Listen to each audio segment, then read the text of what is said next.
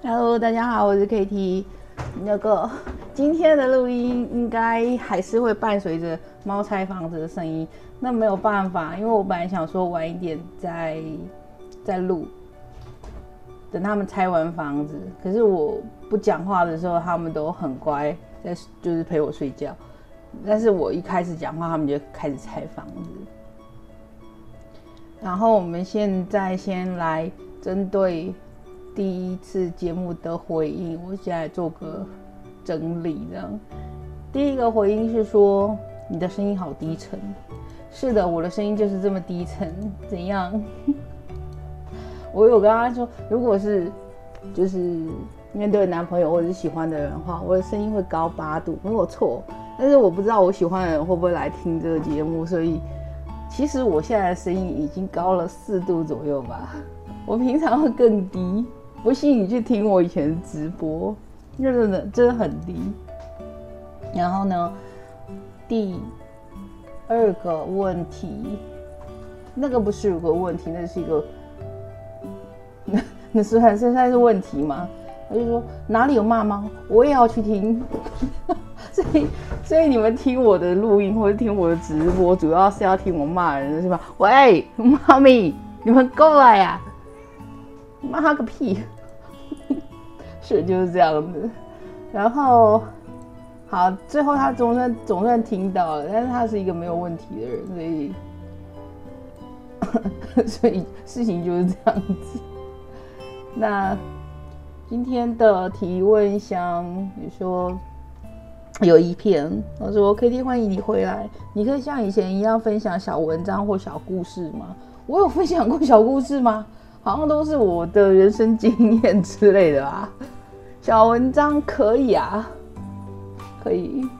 那照例我们就是等到等到就是比较后面吧。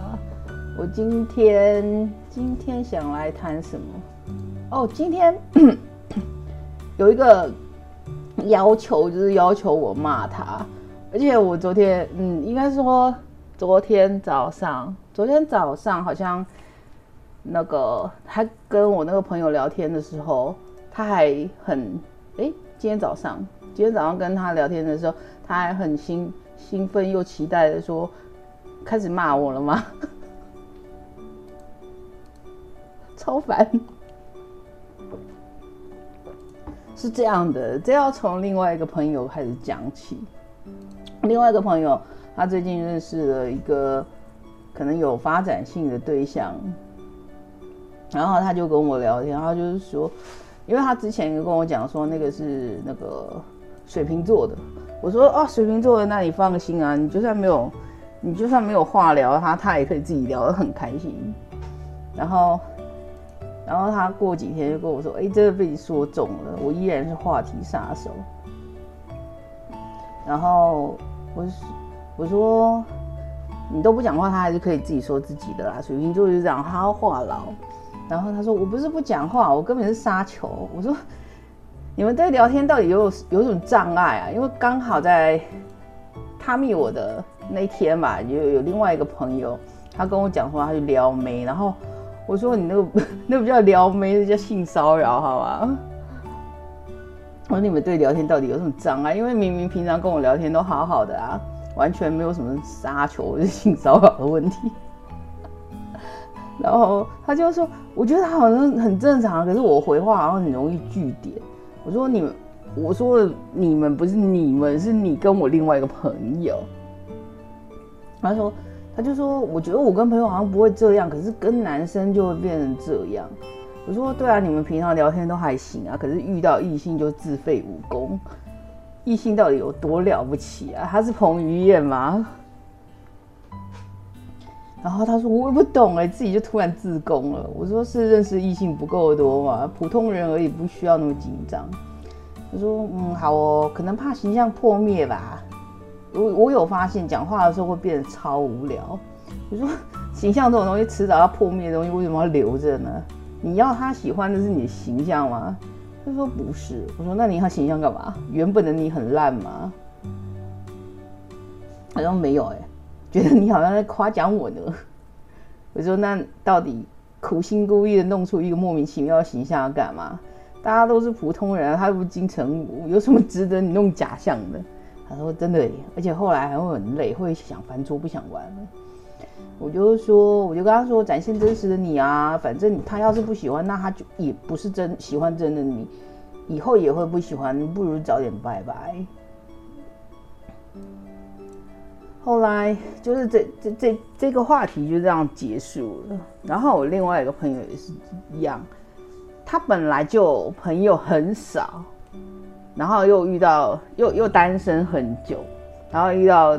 遇到可能就是可爱的妹子啊，然后就开始讲一些奇奇怪怪的话，或者是完全不会讲话。这是我跟上一次跟你们讲的，就多跟异性聊天啊，会怎样吗？你看你们平常没有练习，然后等到就是真的要用的时候，什么都讲不出来，因为你们平常就没有在练啊，所以就要像我这样，就是。随便都能聊，不是随便都能撩，是随便都能聊，好不好？我真的觉得你们就是太紧张了啦。有时候不要把一开始就一开始就把对方当成一个有可能性的对象，那个实在太你太为难自己了。因为你会很想要在对方面前表现。就是你很好啊，你很棒啊，你很优秀的一面。可是人家会看到那个东西吗？不一定啊。然后你很好，你很你很棒，你很优秀。那你跟他在一起，你要继续永远这么好，这么棒，这么优秀，你不会累吗？好，那我们这个这个话题基本上就是。我可以给你一个建议啊，就是你到底，你们在感情里面到底希望得到对方的什么？这个可以去，嗯，想想看。因为我有的时候会说，我 我喜欢 DPS 高的男生，可是这其实是开玩笑的啊。以我从以前到现在谈恋爱的那个经历看来。其实我喜欢的可能是可怜兮兮的男生，因为因为我的金星是双鱼座啊，双鱼座就是很会怜悯别人呐，就看一个哇，他都没有被爱过，好可怜哦。可是我不会这样出去这样跟人家讲啊。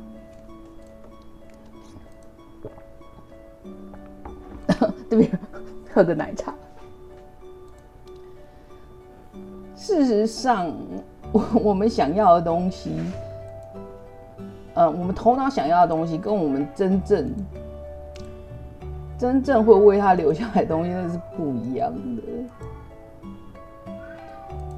哎，我先讲一下哦，金星双鱼双鱼座喜欢的男生是可怜，他不是狮子座喜欢的那种老残穷啊，完全不一样，好不好？所以不要在我面前表现老残穷的一面，没有用。我不会可怜那种人。我觉得最可怜的就是没有人爱啊。所以我常常这边会遇到一些呃讨爱的人，那就没有办法，因为可能我眼里面也只看得到讨爱的人吧。就是也许我自己。内在也是一个讨爱的小孩，所以我会对这样子的人特别敏感，或者是觉得他们特别的可怜。嗯，我有一个从小啦，从小有一个很强烈的、很害怕被遗弃的感觉，所以当别人跟我说，就是你是不是不要我之类的话，我就会很受不了。没有没有我没有不要你不要这样子，这个真的太太令人心碎了 啊！所以 我在最近的一次这感情吗？对，最近的一次感情里面，就是有这样的状况，就是就是对方说了这样的一句话，我就我就整个兵败如山倒。对啊，我本来是不想要的，因为太痛苦了。太痛苦的原因是因为很多东西我又搞不清楚状况。为什么搞不清楚状况？这不方便讲啦。就是，总之，我就很讨厌那种不清不楚、不明不白的暧昧状况。对，所以你要你要跟我要什么，你都要讲的很清楚。然后我可以想一想，就是我可不可以给你，或者我有没有这个东西可以给你。那 我也觉得讲清楚是比较好的。虽然哦，今天今天会提到的一个话题就是爱的语言。我看一下哦，爱的语言。其实每一个人对于爱的语言，它是不一样的。所谓的爱的语言，就是对方做什么或说什么会让你。感受到被爱，接收到这个东西，那有五种表达爱的语言。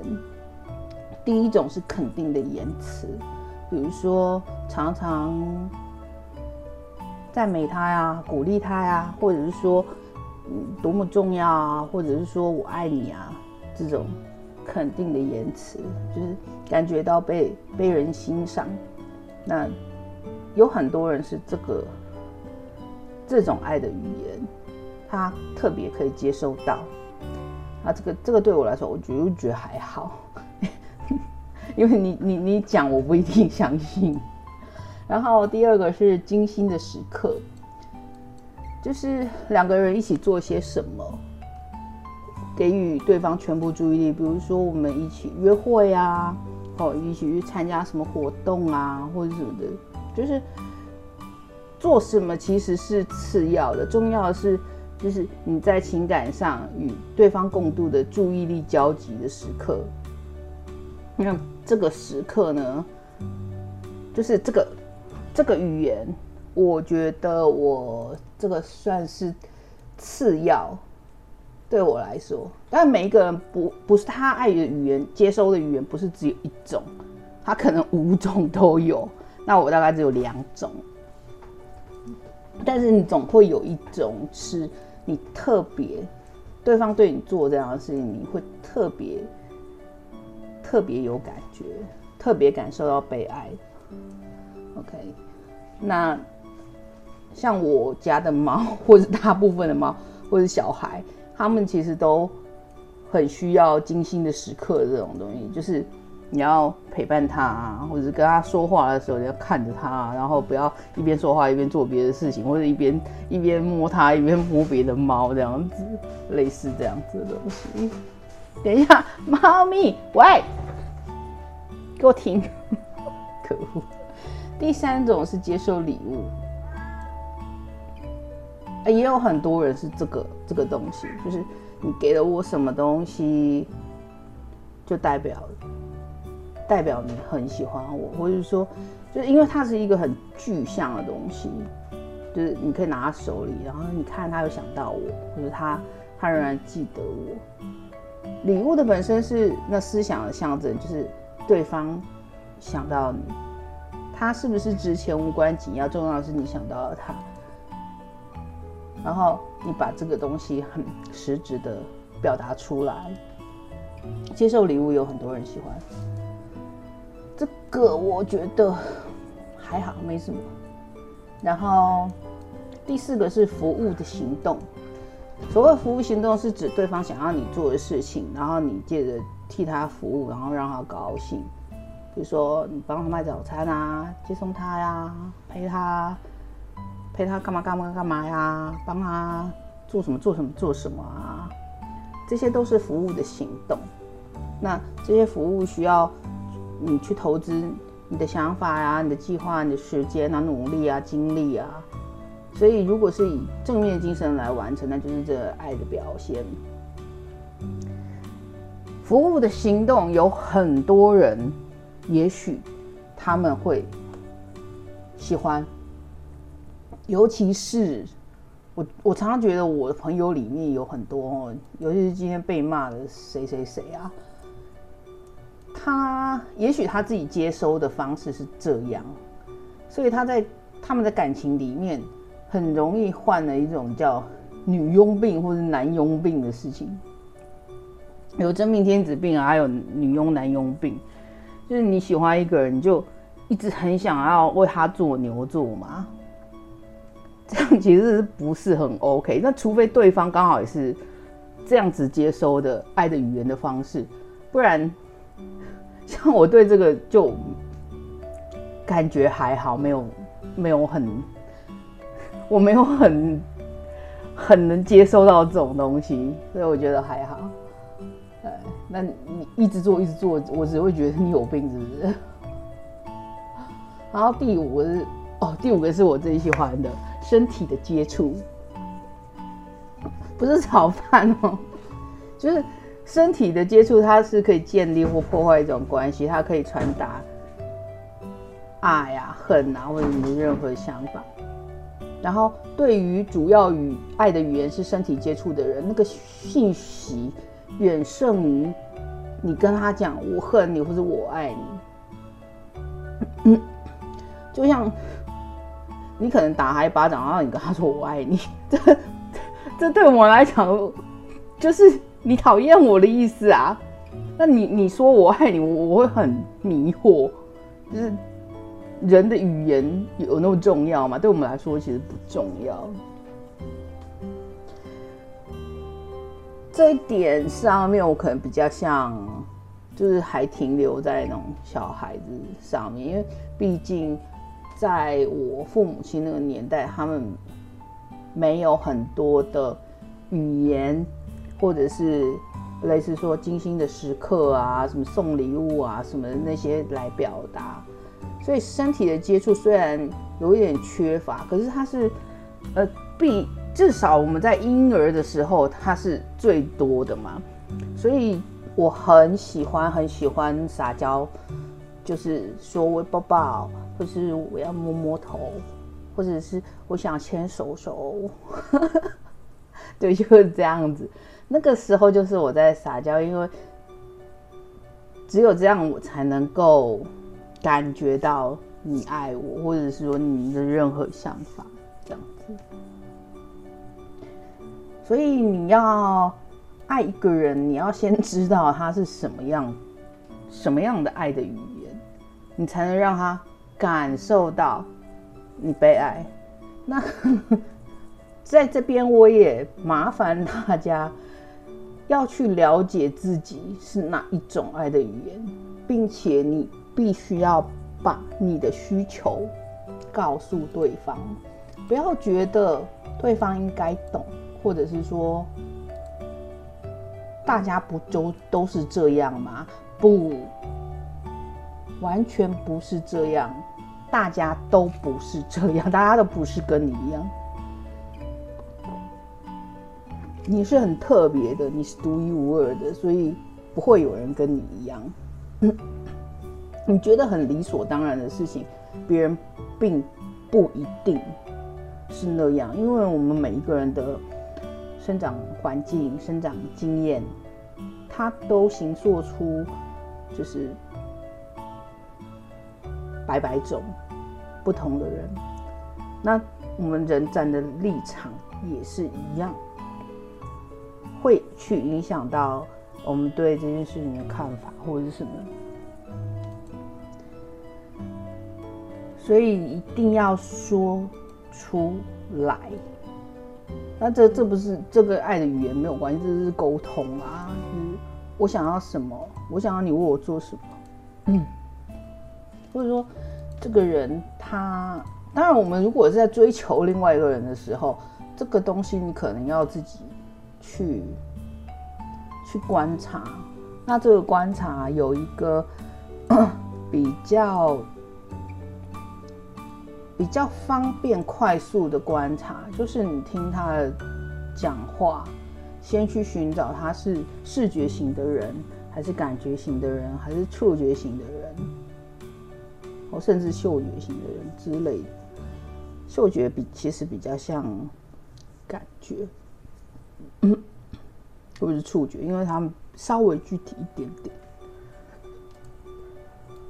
那我自己本身是视觉主视觉，然后副感觉，主主要是视觉啊。我大概百分之九十到九十五都是视觉吧，所以你跟我讲话一定要非常具体，非常的清楚。你可以这样想，我就是一个钢铁直男。我我讲话，我其实我不太会去揣测，或者是说，我不太会去想别人背后的意思。我只会照你讲的话，就是很很直接的，也不用翻译啊，就是哦你讲什么我就听什么。比如说，因为我男朋友他说想要跟我分手，我也不会多想什么，我只会问为什么。好，如果这个问题是我可以解决的，那我们就来解决。如果这个是我没有办法解决的，OK，那就分手。可是其实他肯，他肯是要跟我撒娇，但是我听不懂，我真的不懂。有人会觉得你你这么聪明，你这么会把妹，为什么你听不懂 这个吗？因为这个跟把妹没有关系呀，把妹是我们从一个跟一个不熟的人，然后把他弄熟。这跟把妹有什么关系？你说，呃，把妹不是要很能揣测对方的的心理状态吗？一些表面上的东西可以啦，可是这种这种，我人已经进入到某种比较亲密的关系的时候，我觉得 我就会变傻了，因为真的就是。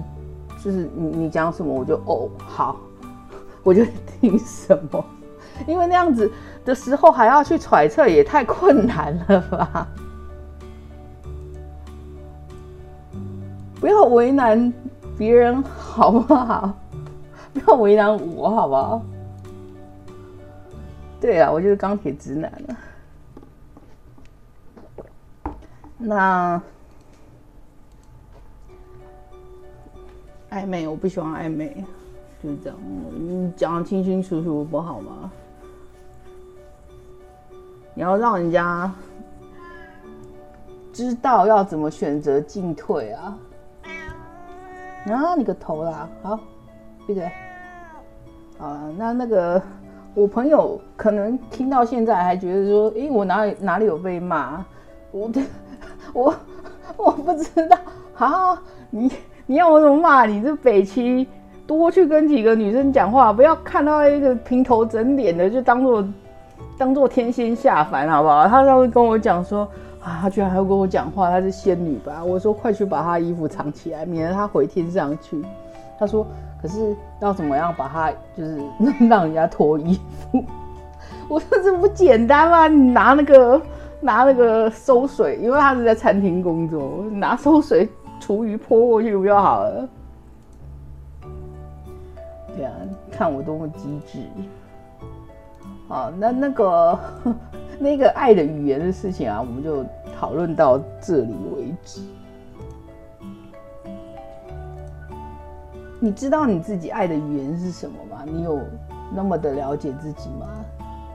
所以我说，谈感情一件很有趣的事情，就是其实它跟别人没有关系。它只跟你自己有关系，你你到底是个什么样的人？你有多么了解自己？你到底想要什么？有时候我们会，其实我们头脑想要的，跟我们真正想要的，不一定是同一个东西哦。这个我以前举过一个例子，比如说我在有一次。我要决定我要待在台北还是台中还是哪里的时候，那时候因为我真的好难抉择，我就去找我的嗯学姐塔罗班的学姐帮我抽牌。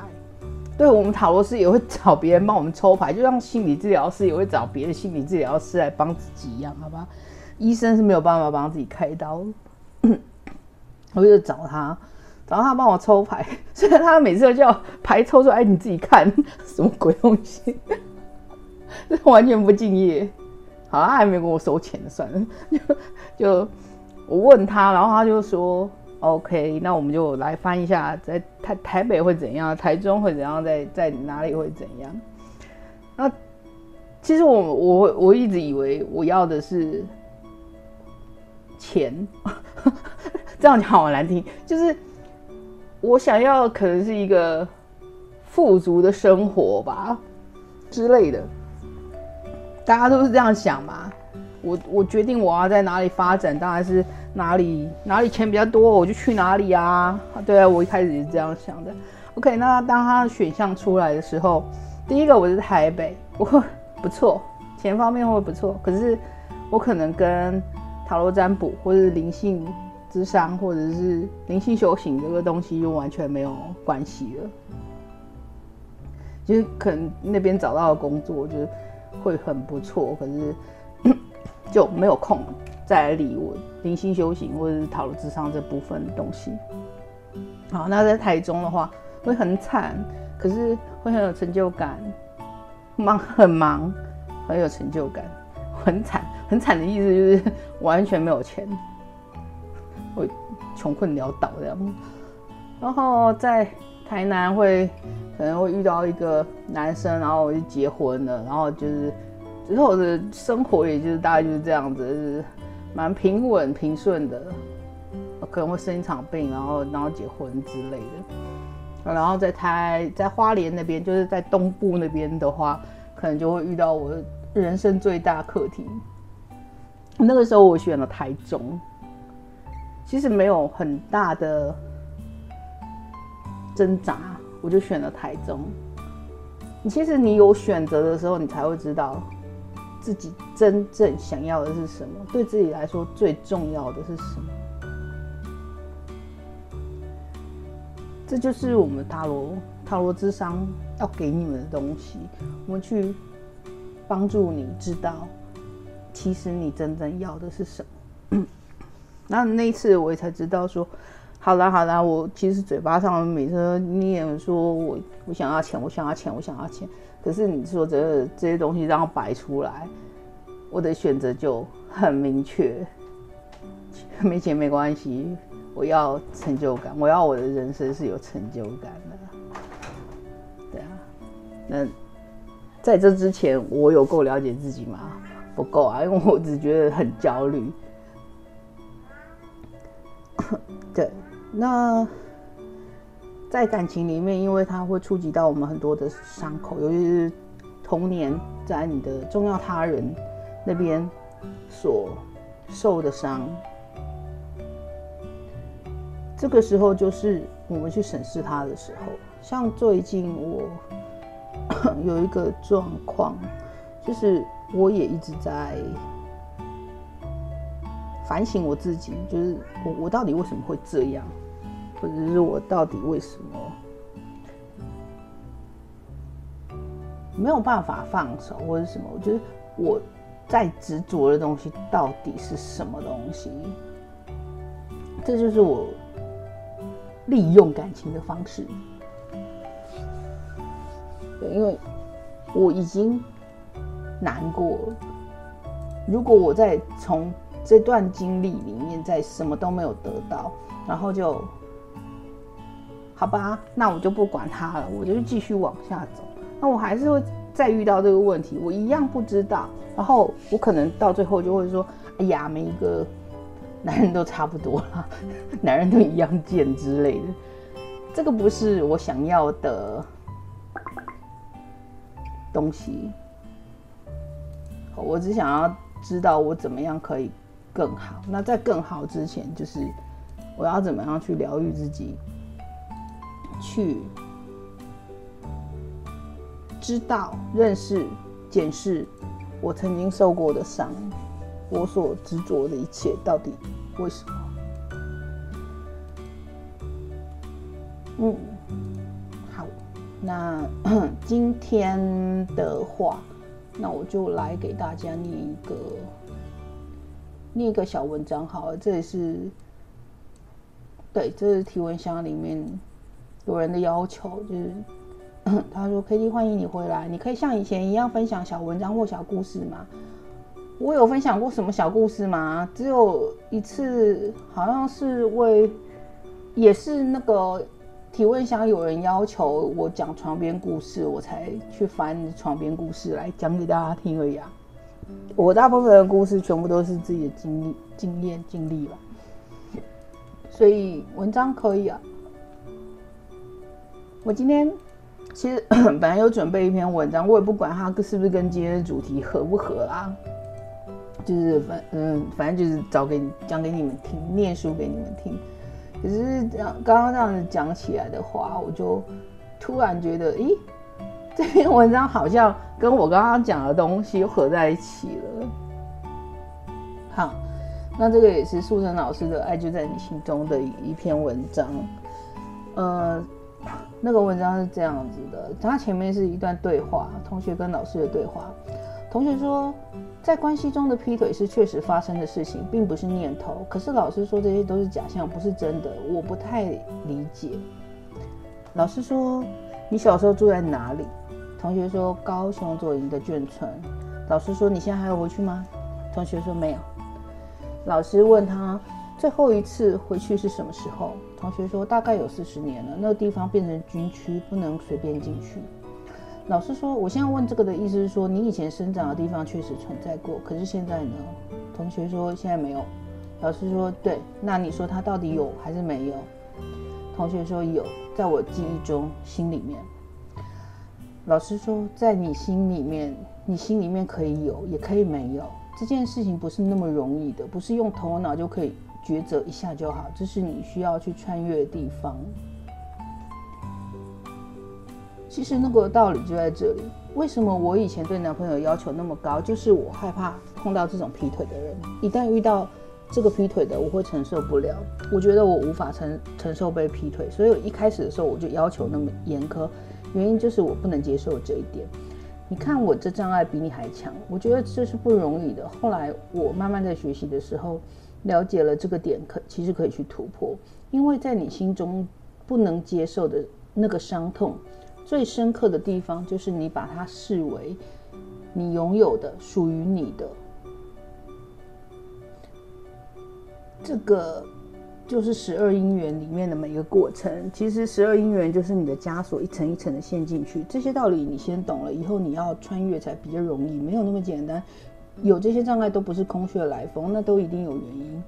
你们记住一件事。每一个发生，它绝对不是单纯的这件事情，它背后是有很多的因素存在。坦白讲，因为我们很愚痴，我们就是单独的看这件事情。可是我讲过，这件事情后面其实有很多事情我们看不到，我们只看到这件事。所以今天碰到我们难解的地方的时候，我们要调整只看这个角度的一个态度，我们要去看其他的角度，因为我们只执着在于。你属于我，然后你背叛，所以我们会过不去。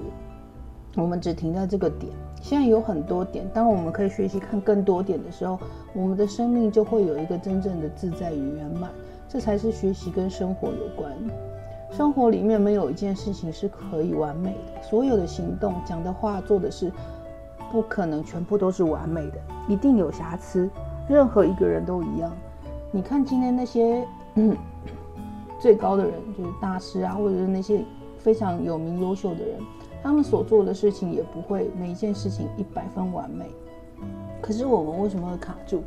因为我们用完美的那个点去看待这个事情，我们才会过不去。就是我们不够开阔，那这个就是我们要去学习的地方。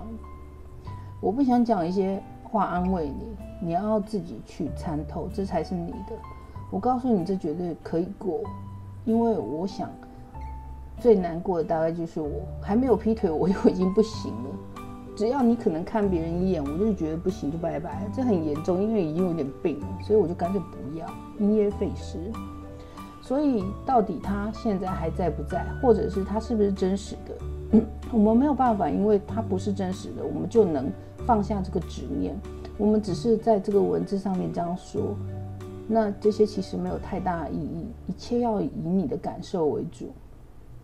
你对于被背叛或被遗弃，其实有很大的东西，就是愤怒。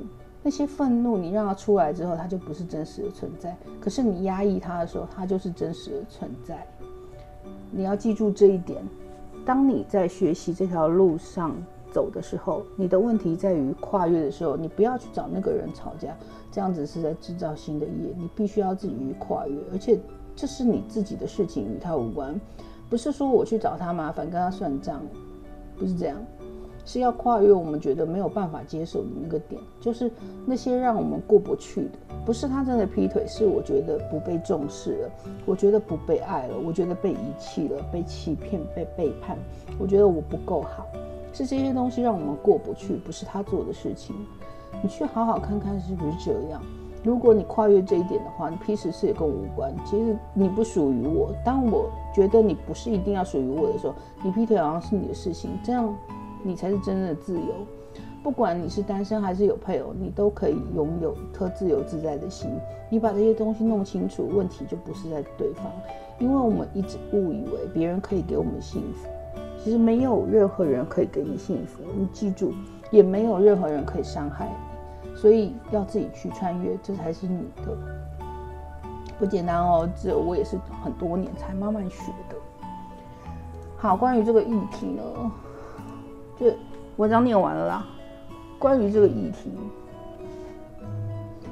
我这个东西我大概练到一半吧，因为有很多东西其实我还不是很能了解。但是，比如说对于男朋友劈腿这件事情，我觉得我还做的还不错，就是我不会去怪别人。做这件这样的一件事情，因为我可能现在对于那种被遗弃的那种伤痛，可能已经好很多了，所以我我不会觉得我是被遗弃。嗯，我现在会去看他为什么啦，因为有的时候是。我的问题有的时候是他的问题，有时候是我们两个这一份感情的问题。如果是他的问题，那是他的事情啊。我只要选择，就是我还要不要待在这段关系里面就好。如果是我的问题，我的问题，他劈腿，我的问题，那那我也会觉得跟我没有关系啊，因为。你因为我怎样，然后你劈腿，那你是想要我的注意力，所以你像个小孩子一样做这件事情。OK，那我还是只能选择我要不要接受，但是我不会生气。就像之前我有个男朋友就是这样子啊，他一直很想，他可能觉得我没有什么反应的人吧，所以他一直很想要。知道我的真心，然后看我对他说的话或者做的事有什么反应，所以他很喜欢试探我，不是说分手啊，或者是去拉妹啊。那我已经跟他讲过，说这个我不能接受。如果你你喜欢别的女生，然后你去，我祝福你啊，OK。可是他显然很不满意我这样的态度，可能觉得这样子我就不够爱他吧。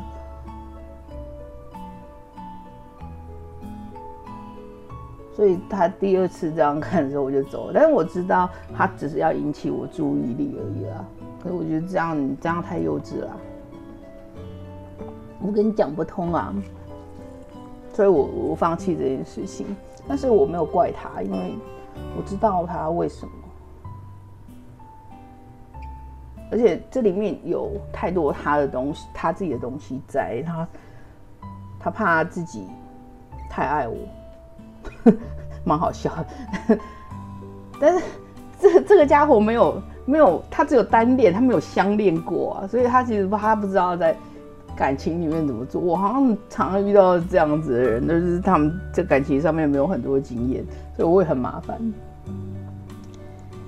所以他怕他把自己的心就是放太多在这个人身上的时候，万一这个人不要他了、背叛他了、遗弃他了的时候，他可能会承受不了，所以他会用尽方法回避这个东西。而他是回避型依恋，那我是安全型，所以不好意思，我不太能理解。对，然后我可以体会啊，但是我我我不能理解你，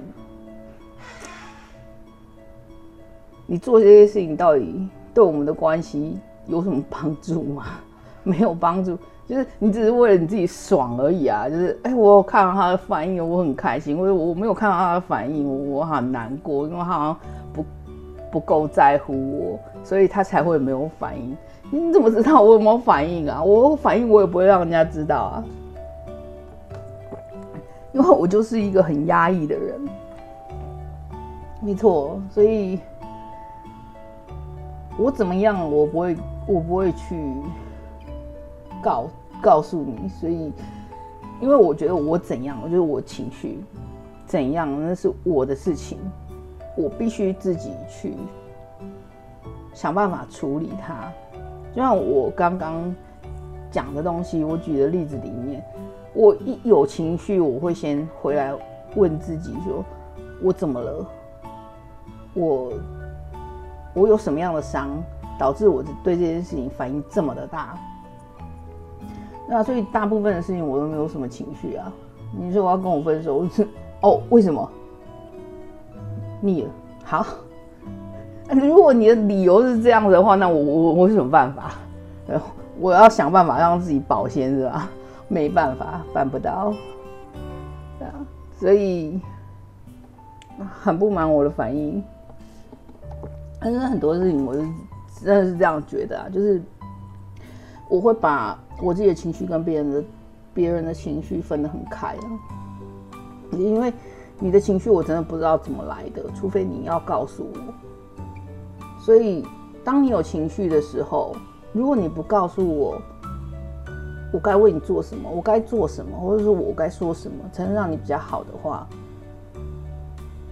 你用定物的方式，你得不到我任何反应，我真的不知道要怎么做啊！我怎么知道你什么？什么问题？我怎么知道你的伤是怎么来的，怎么造成的？